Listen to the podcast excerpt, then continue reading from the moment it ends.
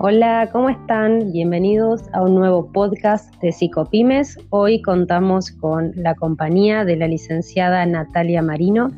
Ella es directora de la consultora Inspirate HR, así que hoy vamos a estar hablando un poquito sobre liderazgo, inteligencia emocional, manejo de emociones en contexto de crisis. ¿Cómo estás, Nati? Hola, Vero, muchas gracias. ¿Cómo estás? Gracias por este espacio y la invitación. Bien, ¿vos? Bien, muy bien por acá con bastante calor por acá. Estamos en, yo estoy desde San Francisco, California, y, la verdad es que está haciendo, hoy pronostican 40 grados. ¿Cómo está allá por ah. Buenos Aires? Acá está bastante fresco, así que hoy tenemos un podcast internacional. Natalia está trabajando allá desde Estados Unidos, ella es licenciada en Administración y coach de equipos, así que bueno, la idea de invitarla hoy era hablar un poquito sobre el liderazgo en el contexto actual. ¿Qué nos puedes decir, Nati, sobre esto? Mira, justo el otro día leí una nota que salió hace poco en La Nación que se titulaba Recursos Inhumanos. No sé si vos llegaste a ver la serie, la verdad es que yo no la llegué a ver, estuve chusmeando ahora a partir de la nota, eh, pero plantea, bien, buenísimo, con lo cual capaz puedes aportar también un poquito más de, qué se trata la serie. Así ponemos en contexto. Dale, la serie... Dale, adelante, adelante. La serie data de un gerente en recursos humanos que durante 40 años estuvo en una compañía, queda desempleado y hoy se encuentra con más de 55 años fuera del mercado en un contexto totalmente cambiante y con dificultad para insertarse laboralmente. Entonces se le ofrece la posibilidad de hacer la selección de personal con, de una manera bastante inhumana, eh, bastante controversial. No quiero spoilear mucho la serie, pero es muy buena. Así que, bueno, entrando un poquito en, esto que nos comentabas. Sí, lo, interesante de la nota, eh, además de, la recomendación de la serie, es que plantea el tema de si el líder carismático va a continuar en este contexto virtual, en este contexto de, coronavirus. O digamos, si el líder carismático puede seguir siendo carismático a través del teletrabajo y de los equipos remotos. Entonces me mm. pareció muy interesante poder eh, compartir esto con ustedes porque justamente yo soy de las que no me gusta ponerle etiquetas a los líderes y a las personas pero la realidad es que hay distintos estilos de liderazgo y podemos decir que hay más tendencias. Es decir, mm. hay algún líder que, puede ser más carismático y que está más en cuanto que tiene más llegada a las personas. Em, hay otros que tienen más tendencia al autoritarismo y a, y a yo tengo el control de todo. Y generalmente ese líder es el que tiene el saber, el yo lo sé y por eso yo mando. Y no tiene posibilidades también el equipo o el resto de las personas de, digamos, de que lidera de, tener un espacio de conversación, de poder acotar, de poder comentar o, sugerir. Em, mm.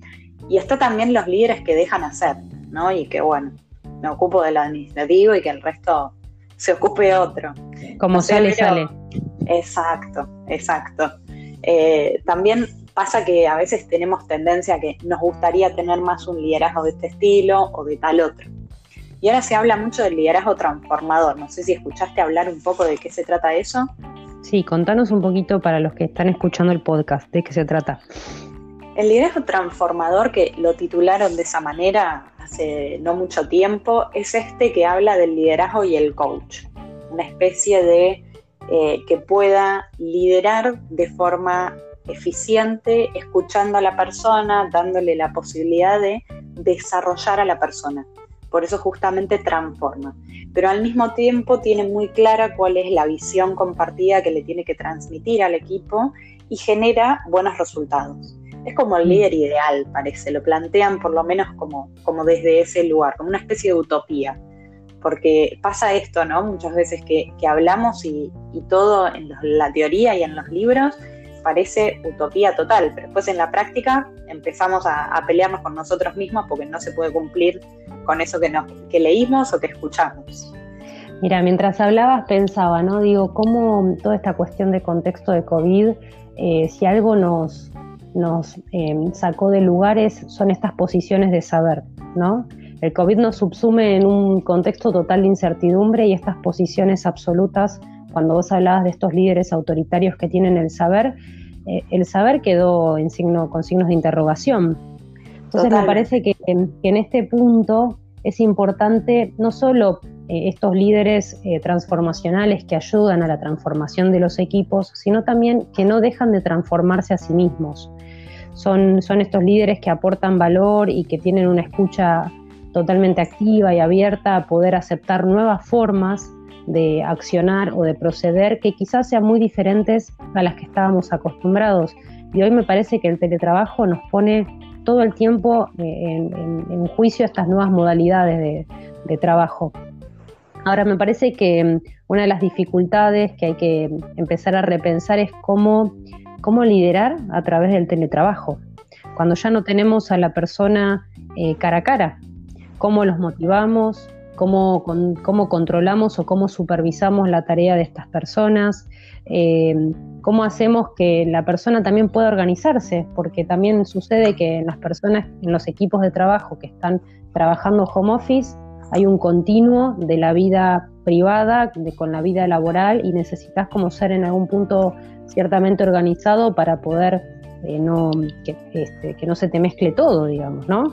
Poder rendir en el trabajo y poder también cumplir con tus quehaceres y, no entrar en un continuo como si quizás em, cuando uno trabaja fuera de casa el espacio y el tiempo están como un poco más marcados, ¿no? Pero al estar en casa es como que eso se borra. Exacto. Pasaba también a principio de, de la cuarentena, sobre todo ahora está un poquito más distorsionado, bueno, fueron ampliando las gamas del liderazgo, eh, que el líder estaba todo el tiempo supervisando, como una especie de control, por esta mm. falta de confianza que existe, digamos, estar a la distancia, no verte, no saber qué estás haciendo, no escucharte. Entonces, eh, mucha gente comentaba esto de, estoy harta de que todo el tiempo tengo a mi jefe preguntándome qué estoy haciendo, hiciste esto, me manda mail, me chatea, me pide llamado con, con cámara. Entonces parecía como un control constante y también esto muestra eh, la falta de confianza no solo en, esa relación de, persona, digamos, de empleado, líder o de miembro del equipo, sino también esa inseguridad del propio líder.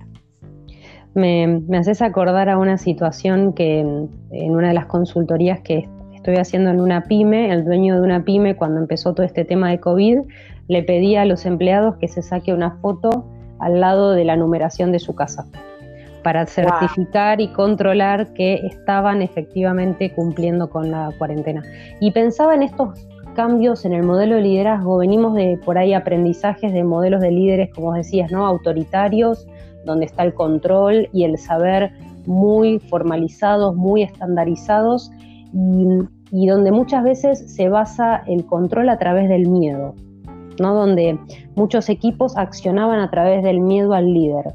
Y hoy quizás los nuevos estilos de liderazgo están más basados, como vos decís, en la confianza y en la retroalimentación, en la posibilidad de escucha y en la transformación, pero mutua, ya no tan verticalista, ya no es el líder solo quien transforma el grupo, sino que también el líder se deja transformar por lo que va aconteciendo con cada grupo de trabajo. Y eso nos habla también eh, de ciertas habilidades o de cierta inteligencia emocional. ¿no? Sí, cuando, exacto.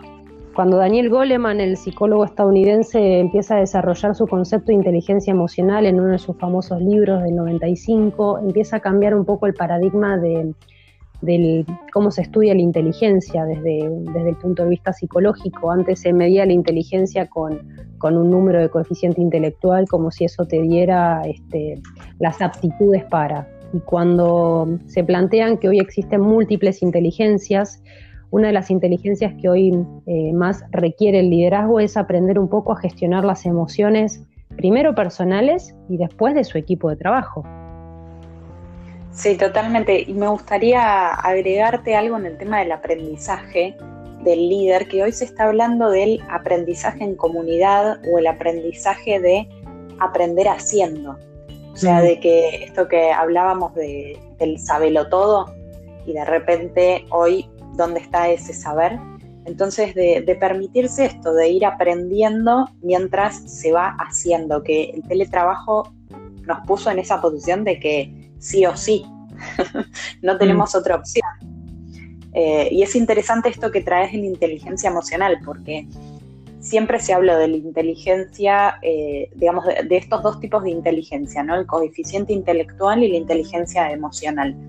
Y, dónde está, ¿no? Si, soy muy inteligente con mucho conocimiento técnico, académico, eh, que, digamos, dónde está el equilibrio de poder conocerme, de poder saber qué me está pasando a mí, qué le está pasando al otro, cómo manejar eso en los equipos, que hoy creo que en el teletrabajo de nuevo lo puso a, la, puso a la inteligencia emocional en un pedestal más alto pareciera que la inteligencia académica. Mm. Un poco este poder adaptarte a la situación, ¿no? Este, quizás eh, no, no sobrevive, diría Darwin, el más fuerte, sino el que mejor se adapta. Y en este punto es donde tenemos como que revisar constantemente nuestros modelos mentales, nuestras creencias limitantes, nuevas formas de hacer. Eh, hay veces que uno puede aprender de forma autodidáctica y otras veces que se necesita la ayuda o las capacitaciones o el poder formarse ¿no? y poder desarrollar primero las propias herramientas para después poder ayudar que los equipos también la incorporen.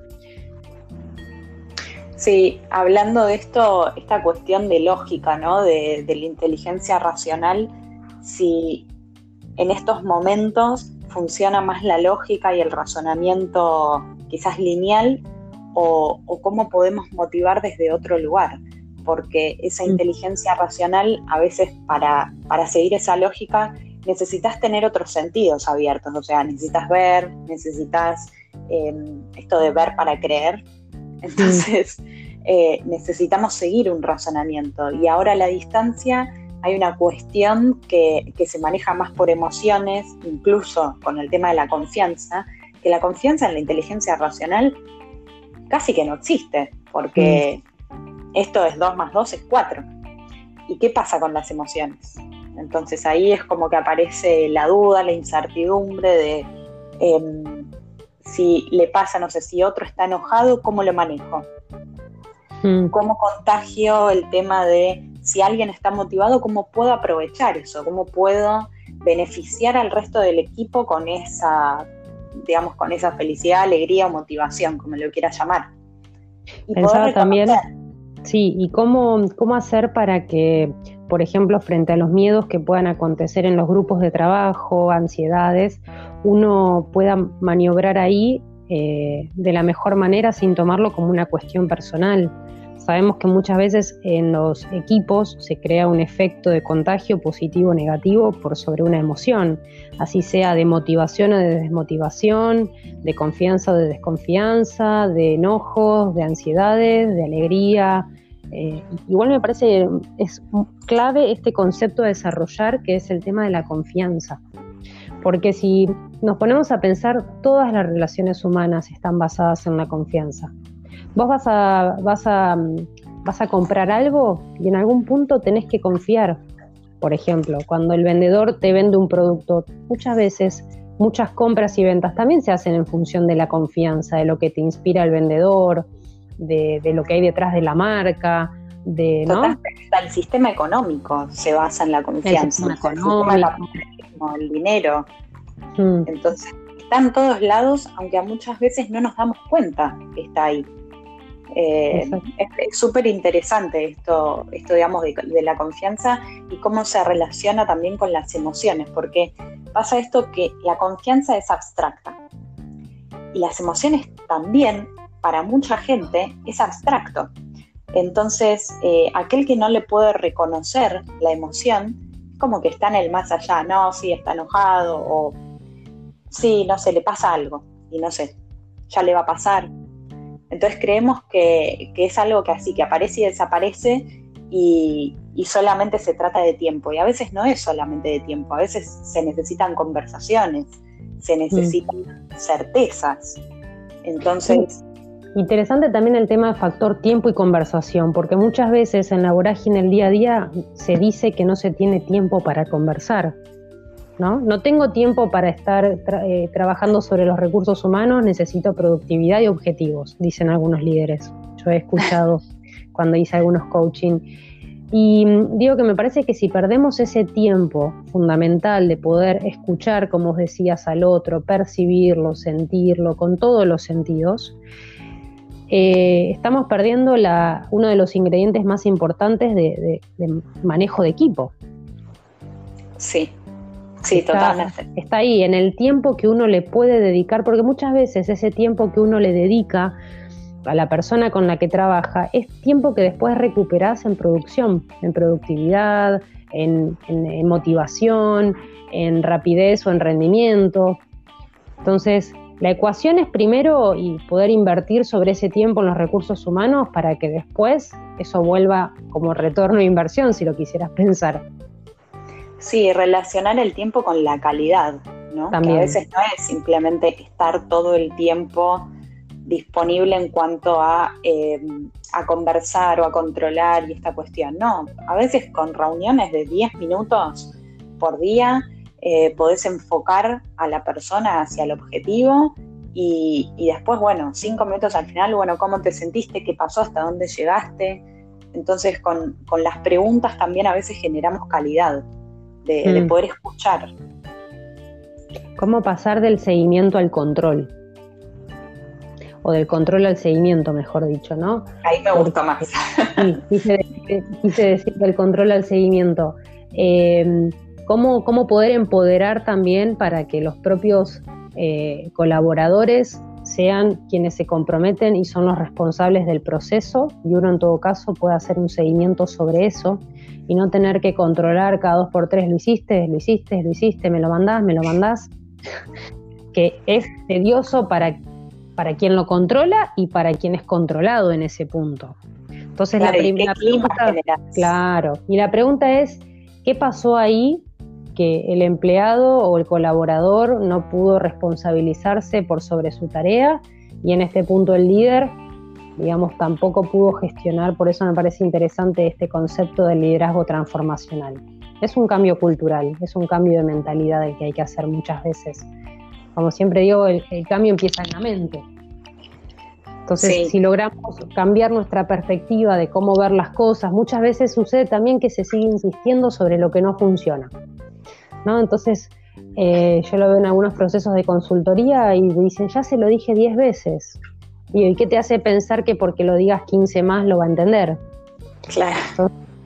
en este punto me parece que muchas veces hay que empezar a cambiar de estrategia en vez de insistir sobre lo mismo, que a veces no nos damos cuenta porque estamos tan sumergidos en la vorágine del día a día que no tenemos tiempo para detenernos y pensar y, bueno, me parece que es un poco parte del, nuevo desafío del liderazgo.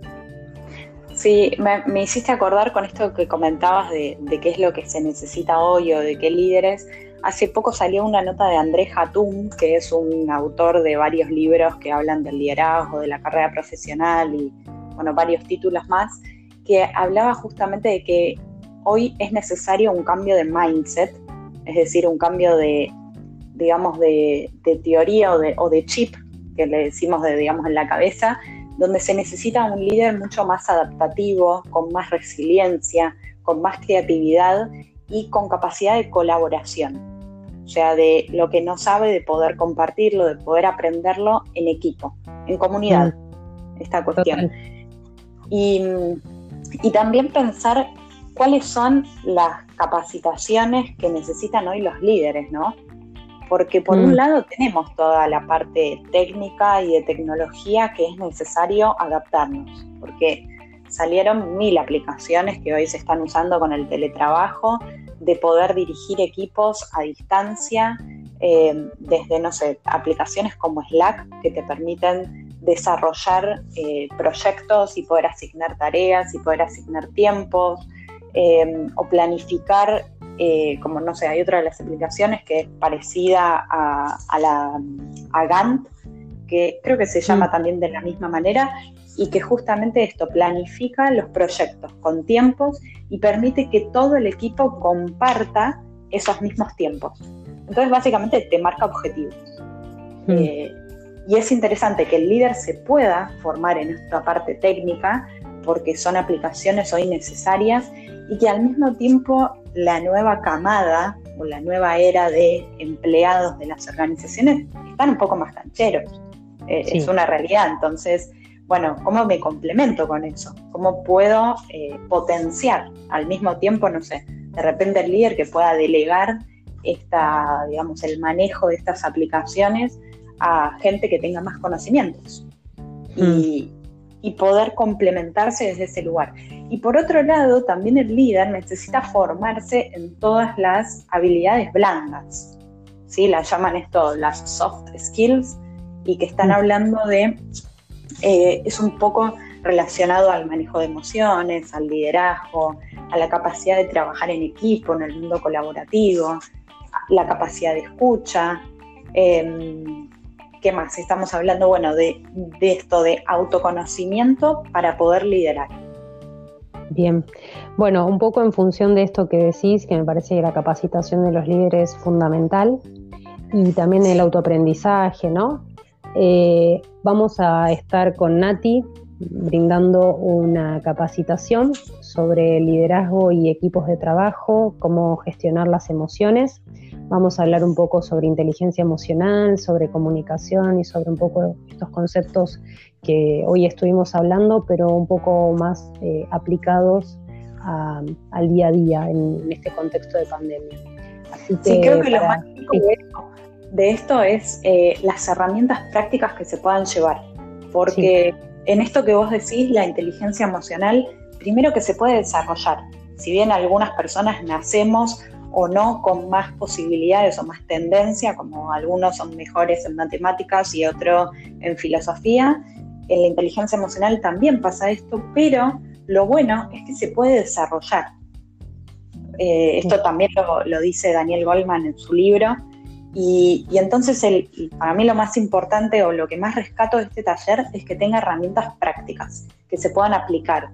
Entonces es, en dos horas y media poder compartir con todos los que quieran esta cuestión de herramientas, entender primero el concepto de inteligencia emocional y después ver cómo se puede aplicar en la práctica, cómo lo puedo desarrollar. Excelente. Bueno, el primer taller va a estar eh, este jueves 20 de agosto del 2020. Va a haber talleres en los próximos meses también, por si estás escuchando este podcast por fuera de agosto 2020, que es cuando fue grabado.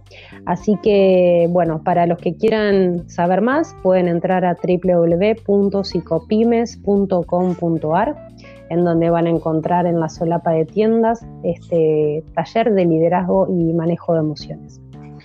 Así que vamos a estar dando junto a Natalia Marino de Inspirate HR, junto a mí, que soy la licenciada Verónica Leo de Psicopines. Así que van a tener una psicóloga y una coach de equipo con experiencia, muchos años de experiencia ya tenemos en empresas y organizaciones de distintos niveles. Así que bueno, Nati, muchas gracias por tu tiempo, por este podcast muy enriquecedor para seguir pensando. Estaremos haciendo más podcasts en los próximos días Así que, bueno, gracias por haber participado, Nati. Buenísimo, Mero, y me alegro de poder acercarle esto de reflexionar a, a la comunidad, ¿no? Y de pensar de nuevas posibilidades. Bueno, hasta la próxima. Quédate escuchando más podcasts acá en Psicopymes.